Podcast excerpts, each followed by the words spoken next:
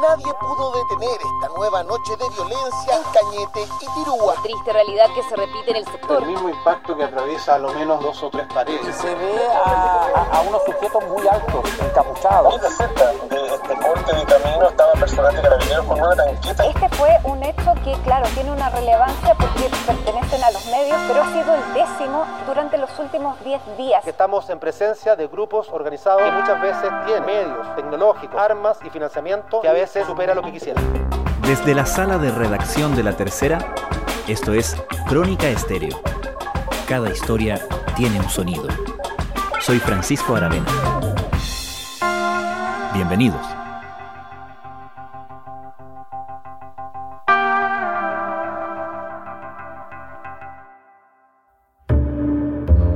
Intercultural Calbuyanca, donde en horas de esta noche han llegado dos personas heridas, las personas que son parte de un equipo de TVN, de TVN Nacional, entre ellos el destacado periodista y conductor del Noticiero Central, Iván Núñez, junto a su camarógrafo.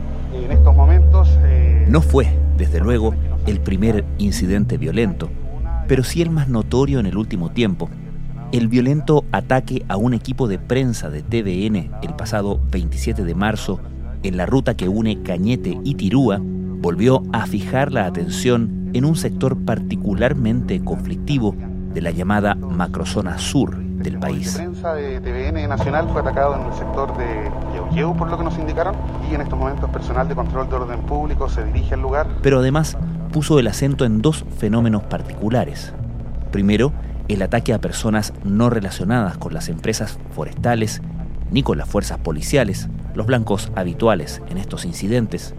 Y segundo, el supuesto conflicto interno entre la conocida coordinadora Arauco Mayeco, CAM, y otros grupos mapuche que favorecerían una estrategia más radical en la lucha territorial en la zona. Y todo iba bien hasta ese momento, la camioneta que se desplazaba en la vanguardia le dio el paso y a medida que siguieron avanzando pasaron por un lugar, relata Iván Núñez, en que al parecer estaban celebrando un cumpleaños y Aitul bajó el vidrio para saludar. Siguieron Sin embargo, líderes como Héctor Yaitul disputan esa noción. Así nos dimos la vuelta y emprendimos la marcha hacia Cañete. Durante el trayecto pasaron nuevamente por el lugar donde se desarrollaba la celebración, pero ahí fueron detenidos por un grupo de desconocidos, señalándonos, dice él, que estaban muy molestos.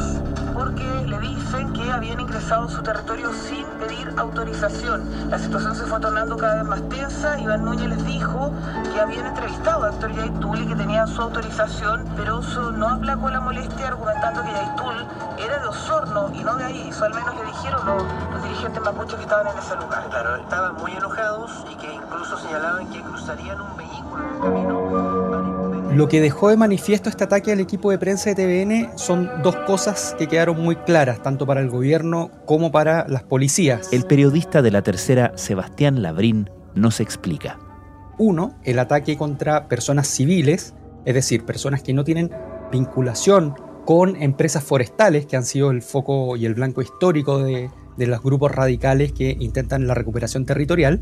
Y por otro lado, la existencia de una pugna que es bien soterrada, pero que ahora salió a la luz respecto de grupos radicales que están detrás de estos ataques y que están intentando ganar territorio en estas mismas zonas en conflicto puntualmente de la provincia de Arauco, en la región del Biobío. Bueno, en marzo de 2020, este último fue amenazado, recordemos, lo contamos acá en la radio, por la agrupación Resistencia Mapuche Lafquenche, una de las más radicales de la zona de Arauco. A través de un comunicado difundido en la oportunidad, le acusaron de trabajar en conjunto con las empresas forestales que operan en la zona a Santo Reinado. De hecho, lo calificaron en esa oportunidad como un yanacón. ¿Qué elementos tenemos para pensar que existe esa disputa entre los propios mapuche? La primera hebra que sale respecto de esta situación es justamente el ataque al equipo de TVN, donde minutos antes de que ocurriera la balacera, donde terminó con este camarógrafo herido gravemente y perdiendo un ojo, es justamente la conversación que tuvo el periodista Iván Núñez con gente de otra comunidad donde decía que Héctor Yaitul no pertenecía a la zona, que él era de Osorno, que él no estaba legitimado en esa zona y por ende él no tenía la autoridad de poder permitir quienes entraran o salieran de ese territorio. Eso explícitamente te marca una situación, un antes y un después respecto de quienes tienen poder en la zona del conflicto. Luego de eso, de esa conversación, ocurre el ataque que finalmente termina con este equipo y este camarógrafo lesionado. La CAM, la coordinadora Arauco Mayeco y su líder Héctor Yaitul son bastante conocidos, obviamente, para las autoridades, pero también para la opinión pública. ¿Qué sabemos de estos otros grupos y qué dice Yaitul al respecto? Según ha explicado el propio Héctor Yaitul, él no estaría en conflicto con estos grupos, pero sí existe una claridad de que hay más células o pequeños grupos radicales que están habitando en la provincia de Arauco, incluso cruzando hacia la región del Biobío. Esta es la zona baja de la región del Biobío que limita con la Araucanía. Allí es posible encontrar grupos como Huaychan Aucamapu, también conocida como la UAM, y otros grupos de resistencia mapuche mayeco, que son parte de grupos más radicales que ven en la acción directa, en la quema de maquinaria forestal, de camiones forestales o lo vinculado a empresas que extraen recursos naturales, ven en ellos un enemigo, entre comillas, para la, la recuperación territorial. Y son estos mismos grupos los que, a medida que pasó el tiempo, fueron abriendo este, esta caja de Pandora respecto de quién tiene o no el control territorial y fueron cambiando estrategias también para poder visualizar y visibilizar mucho más su presencia en la zona. ¿No puedo pasar? No, no vuelta no, voy a pasar. Ya, voy para Tirúa, hermano. No, vuelta no. Vamos todos hermanos. No. No, yo soy hermano. Yo soy hermano tuyo, yo soy Peñi. No eres Peñi, se nota el tiro. Si lo soy, hermano. No eres Peñi. Un Peñi no viene así. Esto es lo que tenemos que vivir todos los días aquí en la Araucanía. ¿Y qué información manejan las autoridades al respecto de estos grupos y desde cuándo? Las autoridades están en conocimiento de esta situación. De hecho, ellos mismos han levantado catastros respecto de la zona, las personas lesionadas y constataron que en los últimos siete años hay más de 150 personas lesionadas producto de enfrentamientos, quemas o acciones violentas en este sector.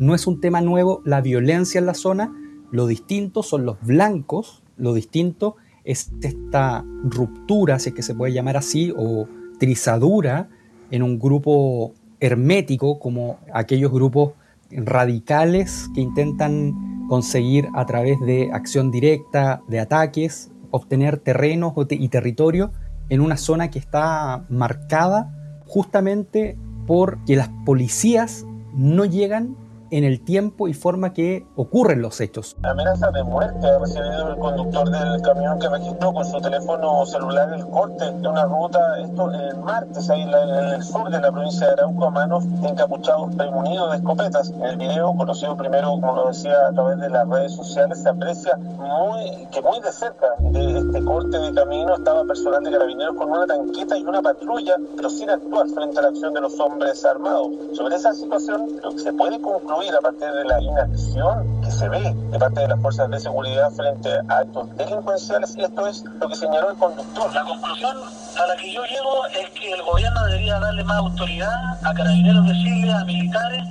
darle la autoridad para que ellos actúen en representación de la ley, porque aquí los carabineros, pudiendo hacer las cosas, ellos tienen las manos atadas y de repente no actúan porque ellos tienen miedo de de baja o simplemente... Son terrenos muy extensos donde ocupan territorios boscosos para disparar, donde aprovechan lo frondoso del sector, las, los altos, digamos, los cerros, para realizar ataques. Y por ende son sectores que están muy focalizados por la policía, que están identificados, saben quienes pertenecen a las comunidades que allí habitan y generalmente realizan patrullajes que terminan muchas veces en enfrentamientos en esos mismos sectores. Pasadas a las 9 de la noche de este miércoles en el sector Manquete, en Tirúa, ataque que terminó con este galpón consumido por las llamas. A la vista, los daños. En su interior había maquinaria, alimento para animales y las aves de un matrimonio de adultos mayores. Minutos antes, su casa fue el blanco de al menos cinco encapuchados, armados. Su vivienda recibió múltiples disparos. Aquí están los impactos de bala en, en los ventanales.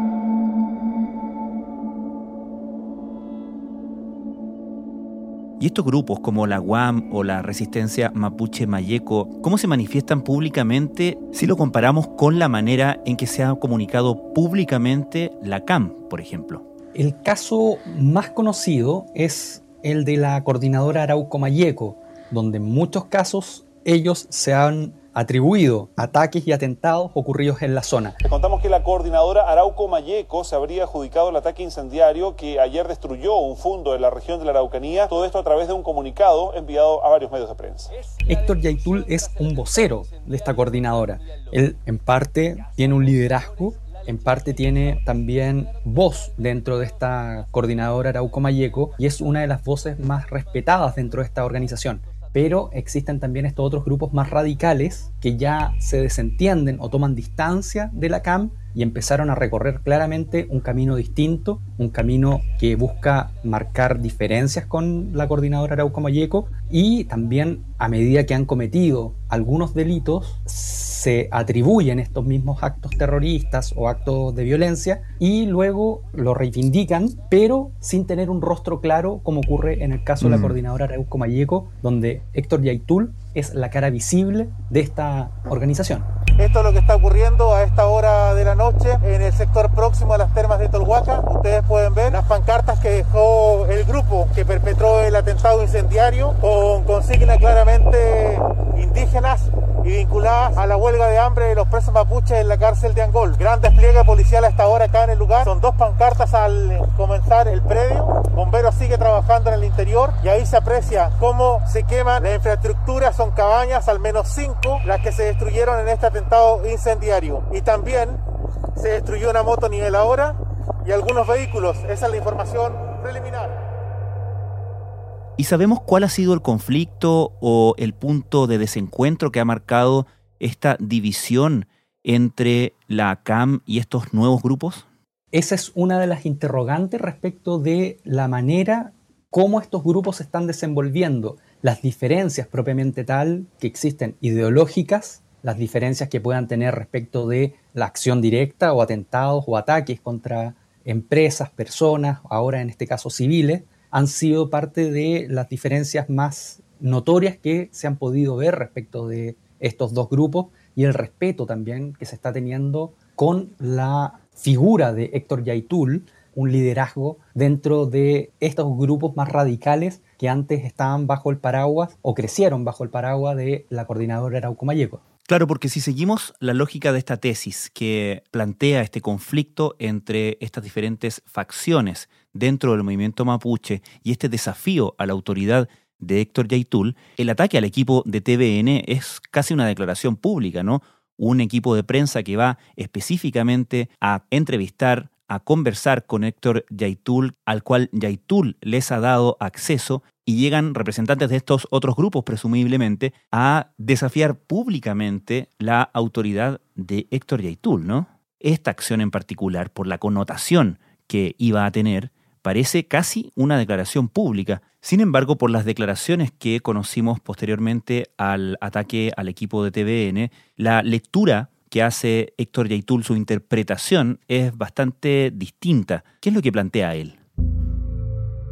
Justamente, uno de los argumentos que utiliza Héctor Yaitul para no vincular a estos otros grupos radicales o más violentos que vendrían a ser parte de las células, entre comillas, opositoras de la CAM, es justamente mencionar a traidores, lo que denomina yanaconas, que serían los traidores, personas que se vendieron, según sus palabras, a las empresas forestales o que reciben sueldos de empresas forestales y además a la tesis de que detrás de esto estaría la policía. Dejamos en claro que nuestros objetivos jamás van a ser ataques indiscriminados y menos en contra de personas y menos en contra de civiles, dejando también en claro de que el movimiento mapuche tiene una ética de acción política y moral muy clara y que tiene que ver con el respeto a la vida y con la recuperación de nuestro territorio y de la vida mapuche en todo su amplio sentido. Una situación bien grave y al menos lo que nosotros podemos indicar con certeza, bien, de forma bien categórica, es que como CAM y como movimiento autonomista no tenemos tenemos absolutamente nada que ver con ese hecho, que lo repudiamos. Al contrario, yo a Iván Núñez lo conozco, depositaba confianza en él. De hecho, le di una entrevista anteriormente, la que a nuestro juicio salió buena, a pesar de ser un medio oficial, y por eso había un contacto, una relación con él. Por lo mismo, solidarizamos con él particularmente y con el camarógrafo que lo conocemos, y solidarizamos también y acompañamos a la familia en esta difícil situación que hoy día atraviesan estos profesionales. Esta situación de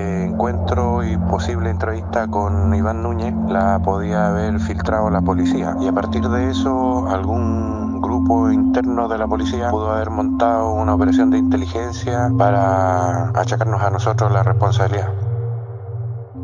Ese argumento contrasta con lo que justamente mencionaba Iván Núñez minutos antes del ataque, donde justamente ocurre una conversación tensa con otros habitantes de este mismo territorio donde se iba a realizar esta entrevista y donde ellos plantean que Yaitul era de Osorno, que es una persona que no tiene liderazgo y que no los representa. El argumento de Yaitul es justamente que él no representa a estos grupos que él denomina traidores, que él, califica de yanaconas, que él solo representa a las personas y a los grupos que están por la lucha territorial, por la reivindicación y la recuperación de los terrenos ancestrales. Vamos, Sebastián, a el primer punto que planteabas respecto de los factores que se visibilizaron más con este atentado al equipo de prensa de TVN, que es el hecho de que desde hace un tiempo se ha venido atacando a personas que no están relacionadas con las fuerzas policiales ni con la actividad de las empresas forestales. ¿Desde cuándo ha venido sucediendo esto? ¿Qué sabemos de este fenómeno? Uno de los hechos que llamó la atención del gobierno y también de las policías ocurrió el 9 de diciembre del año pasado. Ese día, en esta misma ruta, que es una ruta que une a Tirúa con Cañete, el tráfico terminó siendo interrumpido porque había un grupo de 60 encapuchados armados, asaltaron, robaron una camioneta y posteriormente esperaron a que pasara un camión cargado con gas de una compañía de gas que tenía 7.000 litros de este combustible inflamable. La, verdad es que llama mucho la atención eh, eh, eh, el accionar de estos grupos violentistas que ya no tienen temor a nada, posicionados en un camino, armados, deteniendo el tráfico, y, eso es lo que estamos hablando hoy día cuando hablamos de violencia, de terrorismo y delincuencia. Luego de la, de la llegada de carabineros se desató un tiroteo, hubo un enfrentamiento violento, pero ahí comenzó esta suerte de cambio de blancos. Si bien los robos con intimidación eran conocidos en la zona para robar vehículos, el hecho de que ocurriera este ataque particular a un camión que no tenía vinculación directa con una empresa forestal, a una camioneta de un particular que no tuviese relación con una empresa de este mismo rubro, empezó a generar y a visibilizar este cambio en la estrategia que, pasados los días y los meses, a, febrero, por ejemplo, comenzaron a ocurrir hechos similares en la misma zona donde encapuchados comenzaron a generar actos en contra de civiles específicamente. Más de 15 vehículos y dos casas incendiadas por sujetos, según los testigos, fuertemente armados. Y así pasaron las semanas, pasaron los meses, llega una fecha bien particular, que es el 24 de marzo, donde un candidato a concejal que se llama Fernando Fuente Alba, es atacado a tiros en justamente la ruta que une Tirúa con Cañete, donde su vehículo terminó con los vidrios reventados y justamente se concretó lo que podría denominarse el primer ataque directo contra un civil en términos de una agresión armada. Pasaron dos días y un grupo de carabineros de civil que venía saliendo de su comisaría, regresando por estas mismas rutas, es interceptado de nuevo por grupos encapuchados que balean sus vehículos, los lesionan, incendian sus vehículos. Entonces, ese cambio, esos nuevos blancos son los que empiezan a generar esta sensación de inseguridad y temor que termina haciéndose notoriamente público el 27 de marzo con el ataque a este equipo de TVN donde el camarógrafo Esteban Sánchez pierde la vista de un ojo a raíz de uno de los impactos de bala. El, lenguaje eh, que utilizan estos sujetos vestidos con ropa militar, con armamento de grueso calibre, Fernanda encapuchado, es un lenguaje bastante informal, coloquial, grosero, ya que, cuesta situarlo en, estrictamente en un escenario social, comunal, allá eh, genera mucha suspicacia la forma en que se expresa estos, eh, estos sujetos. Y bueno, eh, aumenta todos los trascendidos, rumores, especulaciones, teorías que hay de quiénes están detrás de esto, si son personas del lugar, si son personas de afuera, si son extranjeros, si son jóvenes, si son eh, amigos de carabineros, si son policías encubiertos, si son, en fin. Y este cambio o esta ampliación, si se quiere, del foco de la violencia ha generado una nueva estrategia por parte de las autoridades o qué sabemos respecto de cómo las autoridades han o están enfrentando todo esto?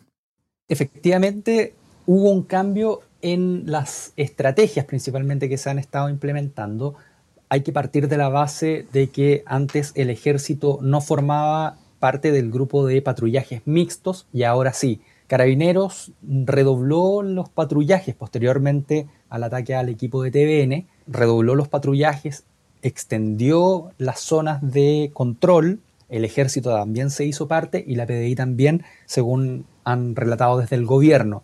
Estas son medidas en general reactivas y no proactivas. Esa es la gran diferencia. Ocurrió un hecho puntual y eso genera también la molestia en la zona, en habitantes de estos sectores que están vulnerados y tomados por la violencia, ya que saben que en algún minuto cuando baje toda la efervescencia de este caso, estos territorios nuevamente van a ser tomados por estos grupos encapuchados y armados y obviamente los ataques van a continuar. Solo un dato, a pesar de que existe este cambio en el blanco civil, donde los civiles están en el foco y en la mira de estos grupos más radicales, también hay que considerar que los ataques contra maquinaria y empresas forestales no han cesado. O sea, solo en lo que va del año van 18 ataques contra empresas y vehículos y maquinaria forestal en medio de toda esta suma de nuevos blancos que son parte de la estrategia que han implementado estos grupos más radicales para hacerse notar.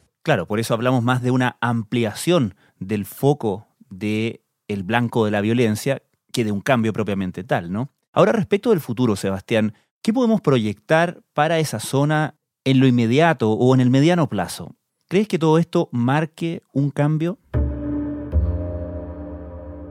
Esas estrategias siempre son complejas de analizar, principalmente porque el factor sorpresa, en este caso, según explican desde Carabineros, es lo relevante para poder detener a estas personas. Carabineros en general actúa en flagrancia, es decir, cuando el hecho ocurre, a las pocas horas Carabineros puede actuar e intentar detener personas. Lo único que es concreto en este minuto como cambio de estrategia es el aumento en el personal desplegado en las rutas. Así el mapeo, conocer quiénes son las personas que están detrás de estos grupos, allanamientos o, situaciones que la fiscalía finalmente pueda determinar como a, partir de la evidencia recabada por carabineros y la PDI, no han sido conocidas todavía porque hasta el minuto este sería uno de los tantos hechos que ocurren en la zona y que terminan sin un detenido. En lo personal he estado ya varias veces, ¿cierto? En la macrozona sur he estado conversando con víctimas de la violencia y la verdad es que ninguna víctima encuentra que lo que le ocurre es razonable. por supuesto como gobierno tampoco encontramos que es razonable que alguien esté transitando o alguien esté en su vivienda, como también me ha tocado conversar con tantas víctimas en macrozona sur, en su vivienda y esas personas sean encañonadas o esas personas, ¿cierto? Durante la noche tengan que abrazar a su hijo para no recibir un disparo. Eso es, por supuesto, inaceptable y eso es eh, muy, muy distinto a una causa étnica eh, a una causa de reivindicación territorial. La violencia y el terrorismo es violencia y es terrorismo. Sebastián Labrín, muchas gracias. Por nada, falta.